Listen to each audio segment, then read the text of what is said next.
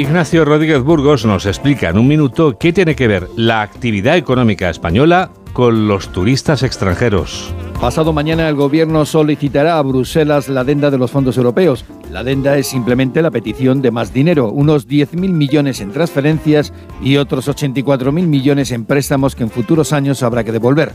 Es dinero que debe servir para impulsar de una vez por todas la actividad económica.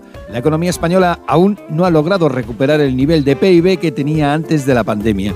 Según la Autoridad Independiente de Responsabilidad Fiscal, deberá conseguirlo en este trimestre. Sin duda, es uno de los países que más tiempo está necesitando para superar la cima económica que supuso la COVID y el confinamiento. La dependencia de España con el turismo, la hostelería, el comercio y otras actividades del sector servicios, fundamentadas en las relaciones humanas y las restricciones pasadas al movimiento de personas, explican buena parte de este retraso en alcanzar las cotas prepandémicas. El pasado abril, fue el primer mes en el que la llegada de turistas extranjeros superó el número de abril de 2019, cuatro años después.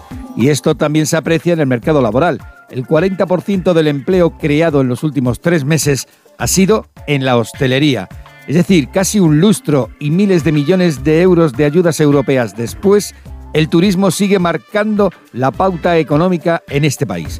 Un país que aún sigue atrapado en la precariedad y estacionalidad del empleo. En mayo, solo el 16% de los contratos que se firmaron eran indefinidos a tiempo completo. Va a llover a tiempo completo